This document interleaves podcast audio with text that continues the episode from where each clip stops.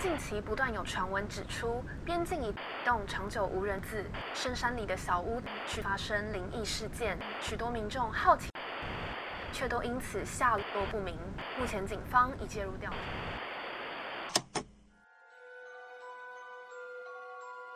欢迎来到怪奇故事屋。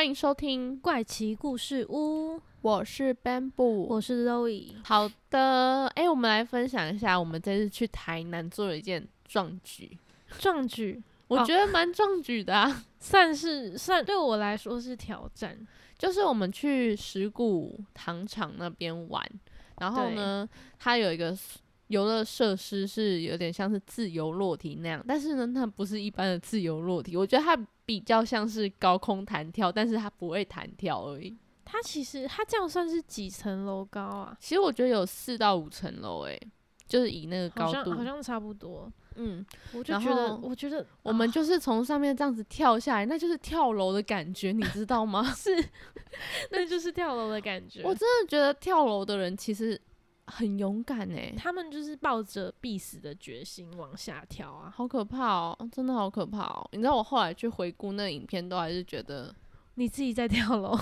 没有不不会觉得我自己在跳，我想说天哪，我们怎么敢？从那里跳下去。对啊，超级觉得。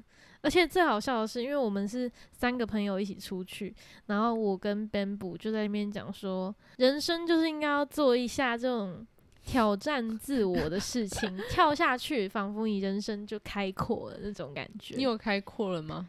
有就有一种完成了一件事情的感觉，你有吗？我有觉得好像完成了。征服了什么？征服了自己的恐惧。你知道新生公园有一个很高很可怕的一个游乐设施吗？就新是生公园在哪里？嗯、就是在花博再过去。我好像知道台北有一个公园，有一个很长的溜滑梯。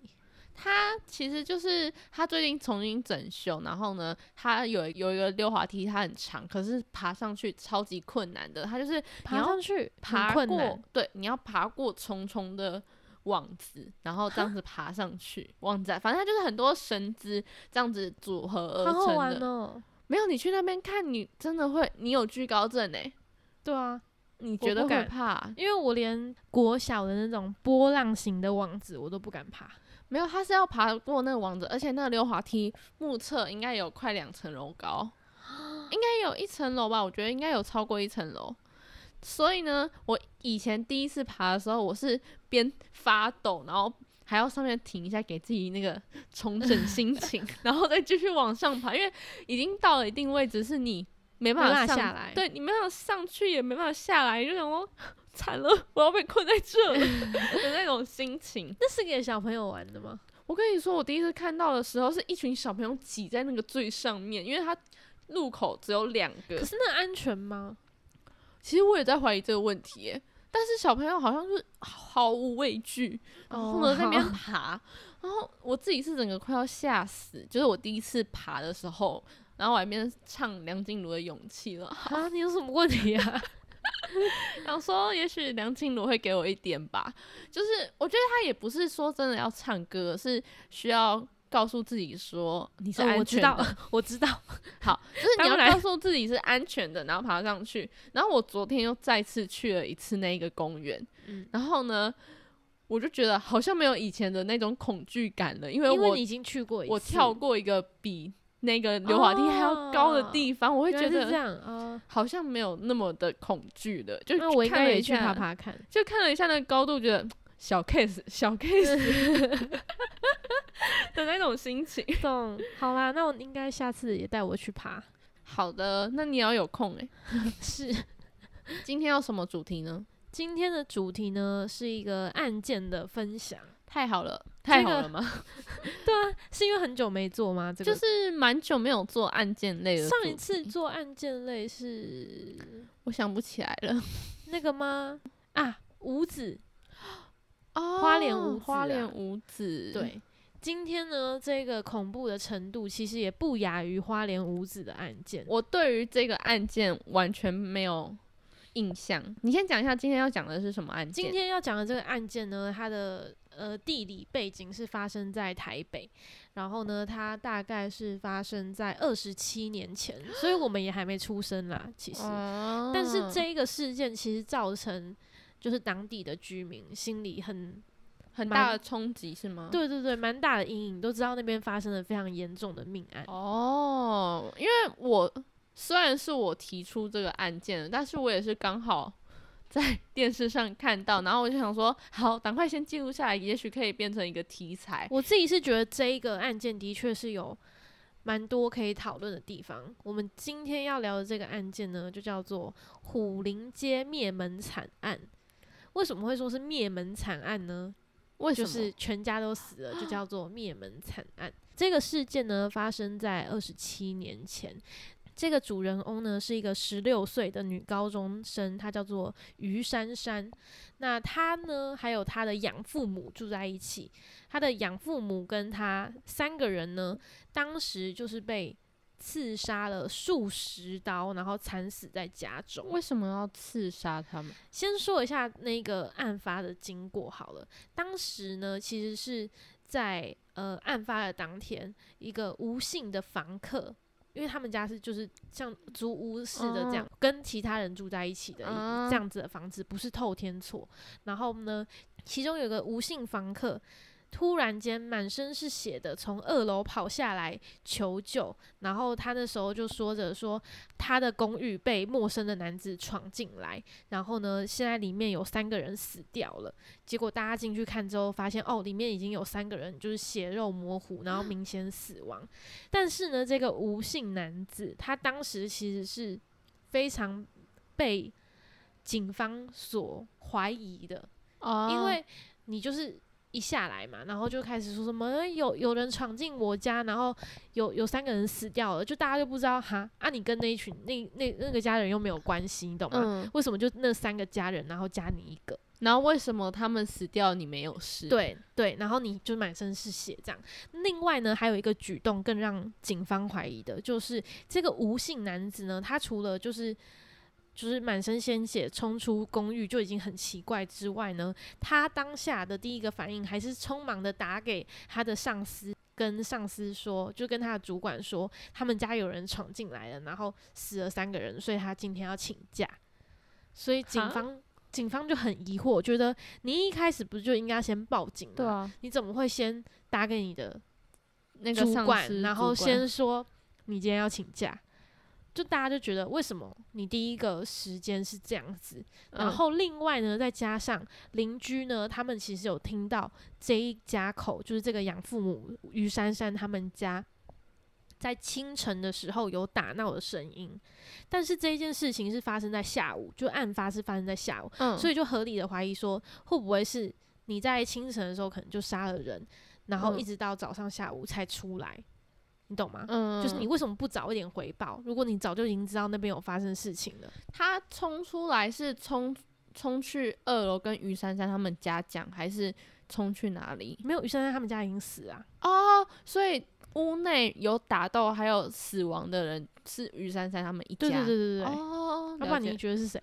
我刚刚以为想说还有其他人吗？于珊珊他们家的人死掉了，哦，我以为是还有其他房客死掉。没有没有没有，哦，就是灭门的就是于珊珊一家，哦，只是有一个无姓房客，他他就是冲出来说楼上有三个人死掉了，然后我们家被一个陌生男子闯入，嗯，嗯，所以这整件事情都非常的奇怪，也让警方非常的困惑，想说哈会不会这个吴姓男子他就是凶手？嗯那这个吴姓男子呢，因为他的说辞跟他的举止真的太诡异了，就是还在那边先打给他主管之 类的，大家就觉得说他非常有可能就是凶手，而且还在案发现场待了将近十二个小时，就是从清晨一直到隔天下午。你从清晨打斗一直到隔天下午，嗯，为什么你隔天下午才出来？那清晨有打斗声是他自己的说辞吗？不是，是邻邻邻居的说辞。然后他自己也也有讲说，清晨他就有听到人家在打斗，嗯，但是有个陌生的男子，就是呃，在他准备要上班的时候，就是早上九点多，这个吴姓男子呢，他准备要上班的时候，一开房门就有一把刀刺向他，然后他就说他跟这个凶手扭打之后呢，他就成功的制服了对方，并且呢用凶刀吓走这个凶手。后来呢，他自己就先躲回他的房间疗伤嘛，嗯然后并且就说叫那个凶手赶快离开。撑了很久之后呢，他就听到一个女子的惨叫声，嗯他是一直听到女子的惨叫声，然后确确定说这个凶手真的走了，他才开房门离开，然后去找寻外面的救援。好怪哦。，对，所以其实那时候他其实是让警方觉得半信半疑，就觉得哈怎么会有这种事？嗯不过呢，后来这个案件会被侦破，其实有一个非常重要的一个算是破案的线索，就是呢，鉴识小组他们后来又回到呃现场，因为现场非常的凌乱嘛。然后呢，但是他们有采集到一个滴落型的那种血迹，嗯，这个血迹呢，并不是吴姓男子的，也不是现场他们一家人的，所以他们就确定说是真的，还有一个人。嗯。然后加上另外呢，在客厅也有采到一枚关键的鞋脚印。那这个鞋子脚印的大小呢，跟这个房间里面就是于珊珊他们都不一样，然后跟吴姓男子也不一样。警方才相信说，哦，原来这吴姓男子说的真的是真的，就是嗯真的有一个凶手。有一个他所嗯谓的陌生男子。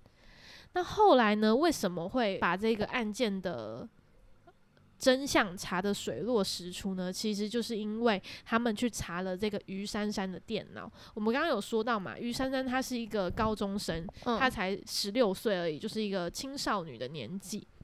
所以当时呢，她也是会用电脑把东西都记在里面，比如说他的小日记啊，或者他的什么东西。就后来呢，这个警方清查了于珊珊的电脑之后，才意外的发现她跟她的国中老师杜汉成的一个不伦恋。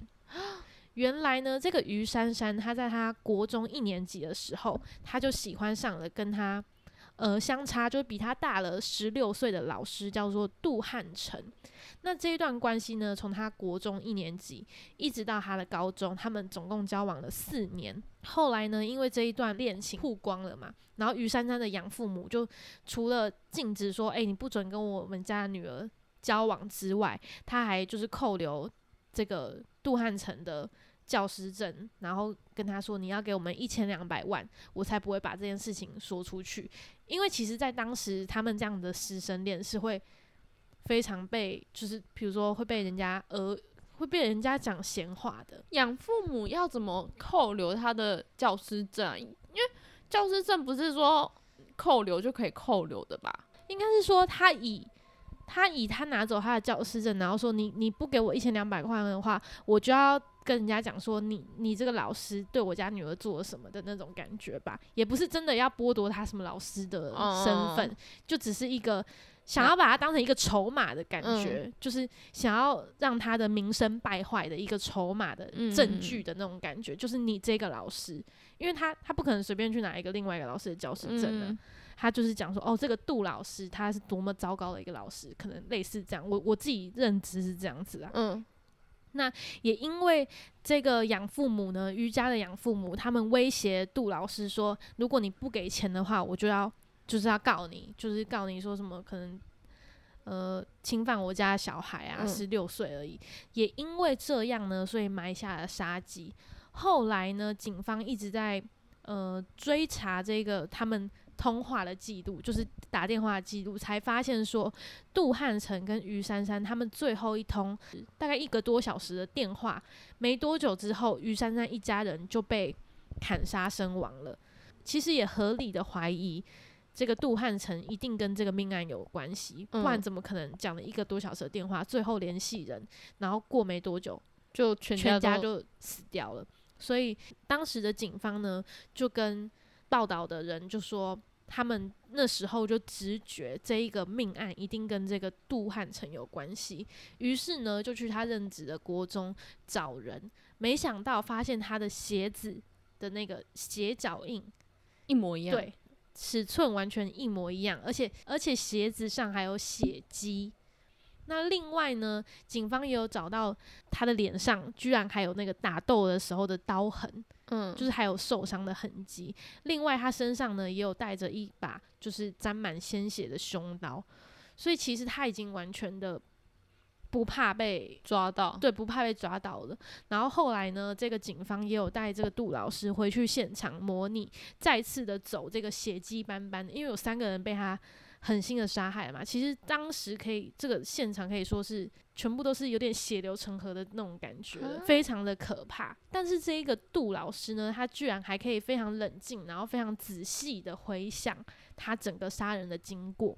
可是他是真心在跟那个于珊珊在交往的吗？嗯，你可以听到后面，因为其实他的杀机就跟他跟于珊珊之间的关系有关。好，继续说吧。好，那这个杜汉成呢，他就开始回想，他就说他其实是从后阳台闯进去的。那他那个时候身上本来就已经有带了一一把水果刀。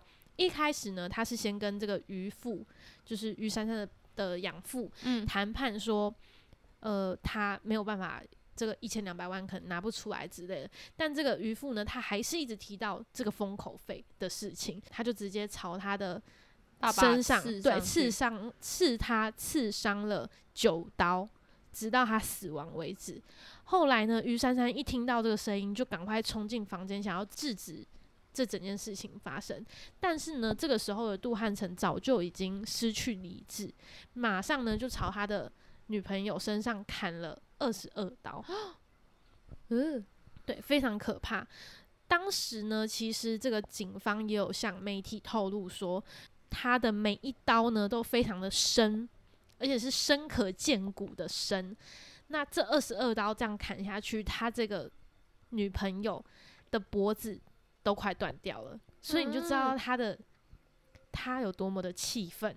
他杀了他爸爸还有于珊珊之后，他还继续等，在他们家继续等等等到他妈妈回来，因为他妈妈在外面工作，嗯，然后呢还没有在家，所以他还在等，就是等这个于珊珊的养母也回来杀掉这三个人之后，他才要离开。那这个时间的顺序是这样子，就是呢，他一开始先躲在现场，没想到天亮之后呢，他就听到有房客的声音，就是我刚刚所谓的那个无性房客，对无姓房客的声音。无姓房客走出房门的时候，他就拿着刀子刺向无姓房客。他们两个呢也发生了就是蛮激烈的一场打斗。但是在这个过程中，无姓房客占了上风，就是他一度将这个凶手制服制服，但是呢，他就最后只有把凶刀抢走，然后自己就赶快，因为他其实自己也很紧张，自己赶快逃回自己的房间里面。虽然这个无姓房客他已经就是被砍伤了，他自己也是满身的鲜血，但是呢，他还是就是有保命啦，反正就是先躲到房间里面。那此时此刻的杜汉成呢，他就没有善罢甘休，既然他的凶刀被抢走了，好，那他就再去厨房再拿一把刀子，然后就开始在瑜伽的客厅等待，一直等等到瑜伽的那个养母回来。一进来之后呢，连钥匙都还来不及拔哦，就钥匙还插在上面哦，他就直接被猛刺二十刀身亡。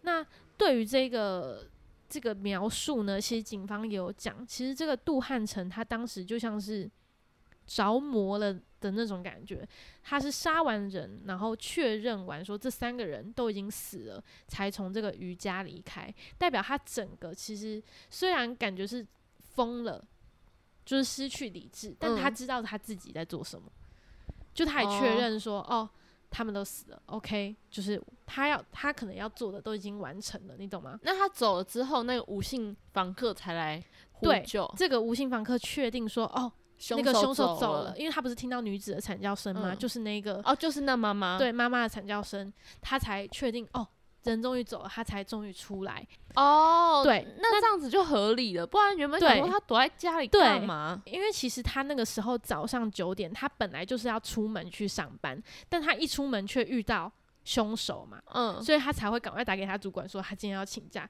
我觉得那可能也是他，可是他为什么不一样啊？还是可以打给警方啊？他是，但他是先打给主管，再打给警方。他可能是一个工作狂，不确定说他为什么会回来房间之后他没有报警。也许他在打斗的时间他的手机掉了，或是当时三十年前他并没有这么方便的联络的方式啊，哦对，也是，所以他没有办法对外求，只能赶快哦先躲起来。后来呢，因为这个杜汉成他其实自己也知道说，呃，他就是他杀了人嘛，他也知道他没有办法再逃过法律的制裁了，所以他也有向警方交代他自己犯案的过程啊，还有他的动机。那你可以猜一下他的动机是什么？原来不是为了钱吗？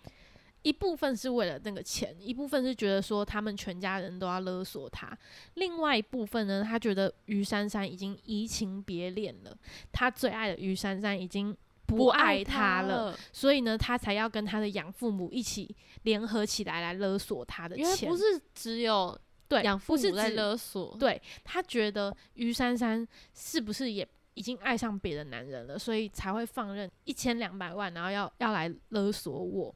但没想到呢，他一直到他被呃当时警察抓抓走他了之后呢，才从警方的口中得知，当时他们不是清查了于珊珊的电脑吗？对，同时呢，也有看到于珊珊的电脑里面有写着，她说她想要跟她最爱的男人就是远走高飞，就是她想要跟她最爱的男人对私奔。我自己是在想，于珊珊可能已经知道，就是她养父母不会放过杜汉成，嗯，所以她决定要跟杜汉成私奔，然后她把这一切都写在电脑里面。此时此刻呢，这个杜汉成才知道说，原来他自己的误会了于对他误会了于珊珊，原来于珊珊并没有要抛弃他的对意思，对对，他其实还是打算跟他私奔的。这个时候的杜汉成呢，也非常的崩溃，所以他一直到临死前，因为他最后是被处死、枪决的，枪决所以他一直到临死前呢，他还是非常的后悔。对，当时如果他可以再停一秒，再再多想一下的话，或许就不会代价这么的庞大。他心里可能还是很爱于珊珊，只是这一个爱转为恨。对，以上呢大概就是这个案件的一个过程。我自己听看完之后是真的觉得，我觉得心情很复杂。对，就是一个应该算是一种为爱杀人吧，有种有种我这就是情杀的一种，可是对啊，而你会在且他们其实爱了四年哦、他们虽然是师生恋，相差了十六岁，但也算是爱的轰轰烈烈。因为有时候可能这种年纪比较大，有可能就是跟他玩玩而已嘛，对啊就是就是跟很多小朋友，对，他是真的爱他，他从他国中陪他到高中，他不是只跟他玩玩而已，他是他是真的用心在对对待这一段感情。没错，但是我又想到，其实于珊珊她也才十六岁，对，她也才十六，你到底希望一个十六岁的小女孩多了解爱这件事情？真的，所以其实我觉得杜汉成在那个当下，他已经应该说他已经被逼到了，他觉得没有人站在他这里。那你相信有师生恋吗？哈我相信有师生恋吗？什么意思？就是其实我对于师生恋这件事情一直是抱一个很问号的事，就是你问号的点是哪里？我不觉得师老师跟学生并不是真的的禁忌之恋，但是我觉得你想想看，真的会有人跟老师一起谈恋爱吗？会啊，我应该说我自己觉得啦，就是没有别的意思。就我个人觉得，会谈师生恋的人要有两个条件：一就是这个老师他要有一种圣人的感觉，就是他就是觉得他自己是一个高尚的人，然后他可以拯救他的学生，或是就是宠爱他的学生，你懂吗？嗯类似这种感觉。然后这个学生呢，他一定是一个非常仰慕老师、非常喜欢老师，对老师有一个非常憧憬啊、幻想的好，心情的这种产生下来的这种情愫，或是这种爱恋，就他也不一定是什么天雷勾动地火啊，然后怎么样的爱情，但是他有可能是出于一种敬仰跟对敬仰依赖，然后一点哦幻想，然后老师就觉得啊，我要照顾他，就是一个保护欲，觉得哦，我要啊，这样你讲，我对就好像能够理解了一点。有没有？但是我还是觉得高中就算了，就发生在国中生或国小生，然后产生师生恋这件事情，就会让我觉得啊，你这不理解啊，你可能真的要去问一下有没有人真的爱上老师。一定有啊，一定会有吧。对啊，一定会有啊。对啊，我也不觉得他是真的什么禁忌之恋啦，就是一定会发生的，但是会问只是老师会不会跟他在一起而已。对对对，其实是老师的决定对，定。其实是老师老师不要理他，老师想说你干嘛？因为？还是有很多就是学生会觉得哦，哎、那个新来的老师很年轻、很帅之类的迷妹心态，就会觉得说他是不是就真的只是一个迷妹心态？然后嗯呢，老师也不一定会理会你这种学生的那种心情。所以我觉得老师可能一是贪图年轻的姿色，就是美色；嗯，二是他真的有那种保护欲，就是他觉得他自己是呃真的很怎么样，然后小女生都喜欢他，然后真的想跟人家在一起。对我自己是这样觉得啦，是有可能啊。